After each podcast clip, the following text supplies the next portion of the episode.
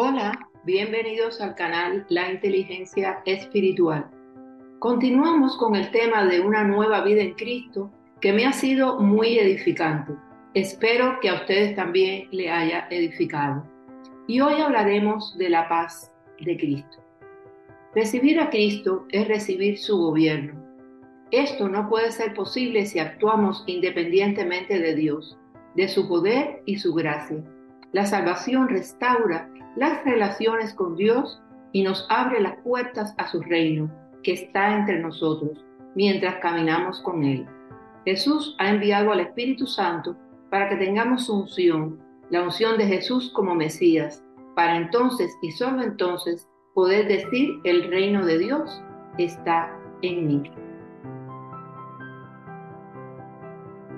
El reino de Dios no es comida y bebida, el reino de Dios es justicia y paz y gozo en el Espíritu Santo.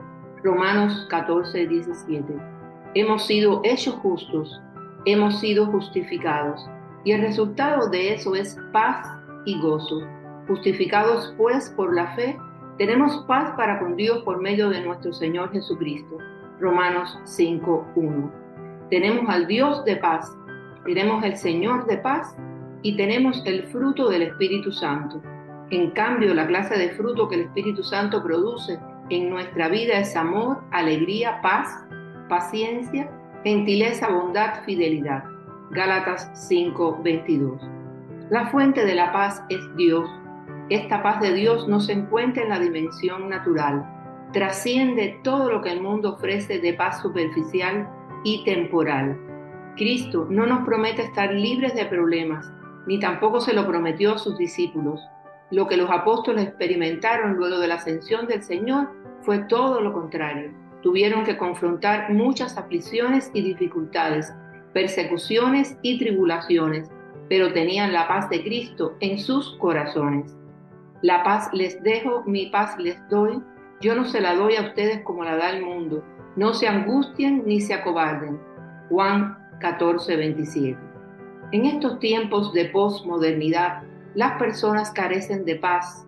Como psicóloga he entendido que no es solo un asunto emocional, ni siquiera psicológico, y que no es un asunto temporal, es un asunto de naturaleza espiritual, porque solo aquellos que conocemos a Cristo podemos experimentar esta paz que sobrepasa todo entendimiento, porque el creyente puede tener paz en condiciones en que las personas sin Cristo se desesperarían. La paz de los hijos de Dios es celestial, es la paz de Cristo.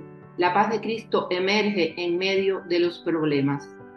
Por nada estén afanosos, sino sean conocidas vuestras peticiones delante de Dios en toda oración y ruego, con acción de gracias. Y la paz de Dios, que sobrepasa todo entendimiento, guardará vuestros corazones y vuestros pensamientos en Cristo Jesús.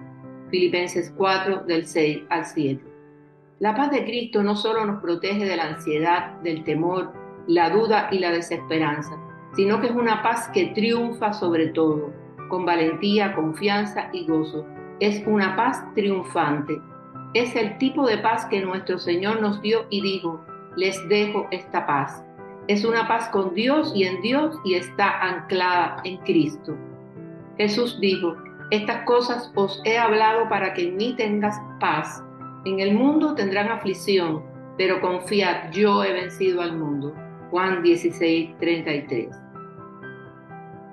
La vida de fe y oración es conducente a la paz interior. Por nada estéis afanosos, sino sean conocidas vuestras peticiones delante de Dios en toda oración y ruego, con acción de gracias, y la paz de Dios, que sobrepasa todo entendimiento, guardará vuestros corazones y vuestros pensamientos en Cristo Jesús. Filipenses 4, del 6 al 7. En Isaías 26, 3 nos encontramos con el concepto de shalom, que en hebreo significa salud, bienestar, felicidad y paz. Tú guardarás en perfecta paz a todos los que confían en ti, a todos los que concentran en ti sus pensamientos. Tú guardarás en perfecta paz aquel cuyo pensamiento está en ti porque Él confía en ti. La paz perfecta es el producto de la confianza perfecta en Dios. La confianza perfecta es el resultado del conocimiento pleno de Dios en Cristo. Isaías nos dice que si nuestros pensamientos los centramos en Dios, disfrutaremos de la paz y de todas sus manifestaciones. Por eso, si aún siendo cristianos no podemos experimentar la paz perfecta, es un indicador de que debemos aumentar nuestra fe hasta que sea auténtica. Debemos aumentar la confianza en Dios y el conocimiento hasta que refleje la plenitud de Dios en Cristo, para disfrutar de todas las bondades y riquezas en Cristo Jesús. La obra del Espíritu en el creyente es propiciadora de relaciones mediadas por la paz de Cristo, o sea, nos brinda una paz relacional. Y el Dios de esperanza os llene de todo gozo y paz en el creer, para que abundéis en esperanza por el poder del Espíritu Santo. Romanos 15, 13. Los seguidores del príncipe de paz somos hechos pacificadores. Bienaventurados los pacificadores, porque ellos serán llamados hijos de Dios. Mateo 5, 9. El mensaje con que Dios nos alcanzó y que debemos proclamar es un mensaje de paz, es el Evangelio de paz. Entonces te invito a proclamar el Evangelio de la paz si aún no lo haces y eres hijo de Dios. ¿Qué esperas? No seas solamente huidor de la palabra. Debemos proclamar la palabra, sobre todo en las redes sociales, que están inundadas de mensajes que son en apariencia cristianos, pero en esencia no lo son. Están llenos de medias verdades que son mentiras muy adornados con tecnología de avanzada y con historias personales, pero ausentes de la verdad que es Cristo. El poder transformador de la palabra no proviene de los adornos que usemos para proclamarla.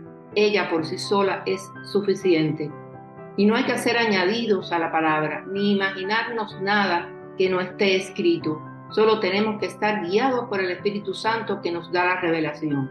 El Espíritu Santo utiliza la palabra de Dios para cambiar a la gente. No hay forma de decir que el cambio se debe a la habilidad de predicar o a nuestra retórica. Necesitamos proclamar la palabra de Dios fielmente y orar. Y el Espíritu de Dios hace el trabajo que nosotros no podemos hacer, convenciendo de pecado, animando hacia la piedad y señalando hacia Jesús. Toda la escritura es inspirada por Dios y útil para enseñar, para redarguir, para corregir, para instruir en justicia, a fin de que el hombre de Dios sea perfecto, enteramente preparado para toda buena obra. Segunda de Timoteo 3 del 16 al 17. Necesitamos proclamar la verdad que es Cristo.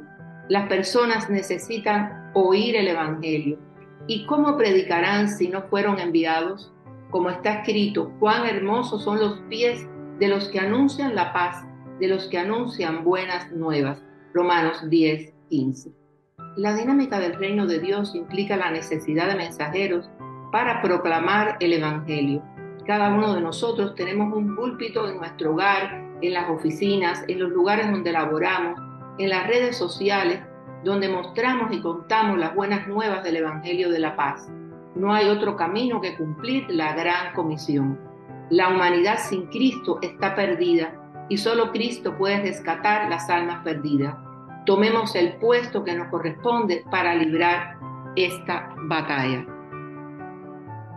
Manténganse firmes, ceñidos con el cinturón de la verdad, protegidos por la coraza de justicia y calzados con la disposición de proclamar el Evangelio de la paz. Además de todo esto, tomen el escudo de la fe con el cual pueden apagar todas las flechas encendidas del maligno.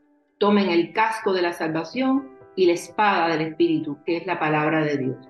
Efesios 6 del 14 al 17. Gloria a Dios.